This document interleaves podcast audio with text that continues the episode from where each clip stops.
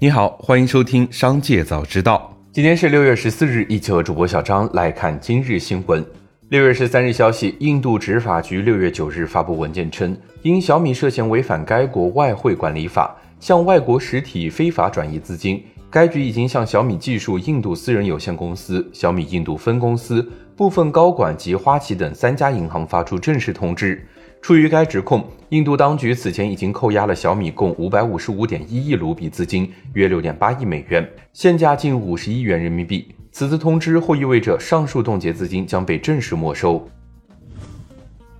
日前，国家医保局发布《二零二三年国家基本医疗保险、工伤保险和生育保险药品目录调整方案征求意见稿》及《二零二三年国家基本医疗保险、工伤保险和生育保险药品目录调整申报指南》征求意见。这意味着今年医保目录调整工作即将展开。业内人士认为，医保目录调整已建立灵活动态的机制。临床价值显著的创新药品、疗程明确的中成药将更快调整进入目录，辅助用药和经济性较差的药品将被逐步调出。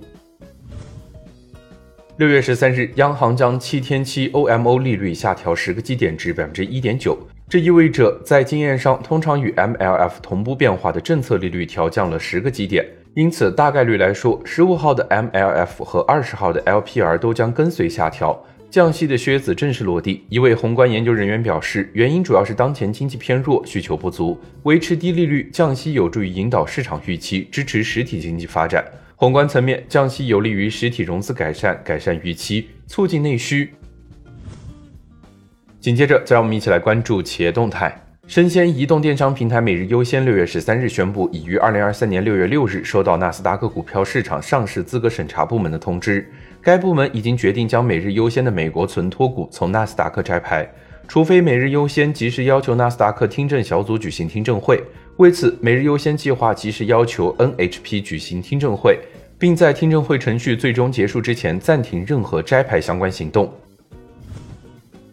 贵州茅台二零二二年度股东大会六月十三日下午召开，会上，茅台集团董事长丁雄军表示。截至今年六月十二日，爱茅台累计注册用户超过四千一百七十九万，累计交易额达到二百七十点三亿元。值得注意的是，截至二零二二年末，爱茅台的注册用户超过三千万，实现销售收入一百一十八点八三亿元。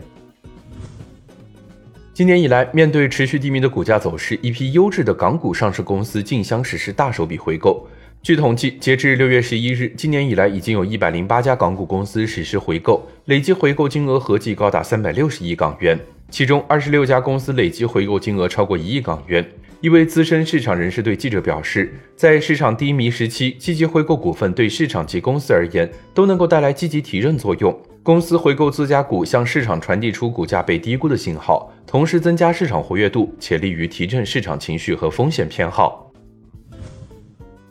从三十六氪获悉，知情人士表示，苏宁易购全品类上百款商品将接入百度电商，双方以六幺八为契机达成合作，合作内容涉及搜索、直播、视频商城等。后续双方或共同探索智能电商领域。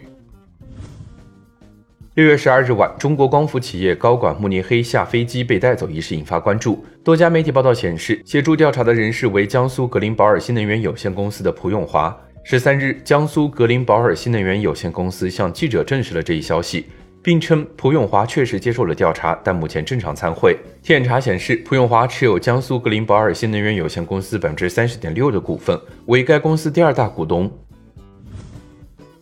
甲骨文周一公布财报后，围绕人工智能的乐观情绪推动该公司股价大涨近百分之六。据福布斯富豪榜显示，甲骨文创始人拉里·埃里森的身价超过比尔·盖茨和巴菲特，达到一千四百五十六亿美元，成为全球第四大富豪。这是埃里森在富豪榜上排名首次超过盖茨。埃里森的大部分财富来自甲骨文的股票，以及他在特斯拉价值一百一十亿美元的股份。六月十三日，蓝图汽车在引企战略签约仪式上宣布，该公司获得中国工商银行、中国银行、中国农业银行、交通银行、中信银行、招商银行等六大行的一百五十亿元授信。蓝图汽车 CFO 沈军表示，接下来会进行 B 轮融资，还有 IPO 规划，将有三百多核心员工持股。六月十二日，《华尔街日报》援引知情人士报道，奈飞正在洽谈在美国拉斯维加斯举办今年秋季的首个体育赛事直播，一场由职业高尔夫球手和一级方程式赛车手参加的名人高尔夫锦标赛。此举将标志着奈飞首次涉足体育直播领域。高管们已经就此争论了一年多。紧接着，再让我们一起来关注产业消息。随着 AI 大模型的发展，全球算力供不应求，相关订单需求骤增。在此背景下，电信运营商等产业链企业力争超前部署。业内人士表示，AI 大模型及下游应用爆发，将推动数字基础设施建设加快，芯片、服务器、数据中心、先进封装、三力租赁等领域迎来利好。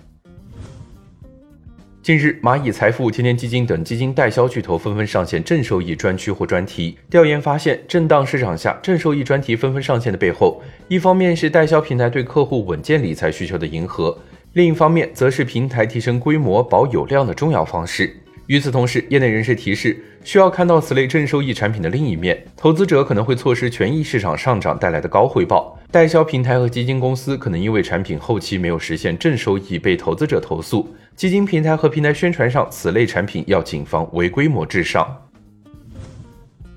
天风证券发布报告指出，预计二零二五年中国车载显示市场规模将达一千一百亿元左右，其中中控屏、液晶显示 HUD、副驾娱乐屏、流媒体后视镜、电子后视镜渗透率分别为百分之七十八、百分之六十六、百分之四十三、百分之二十六、百分之十八和百分之十，市场规模分别为五百二十一亿元、二百一十一亿元、一百九十二亿元、一百五十九亿元、四十二亿元及三十八亿元。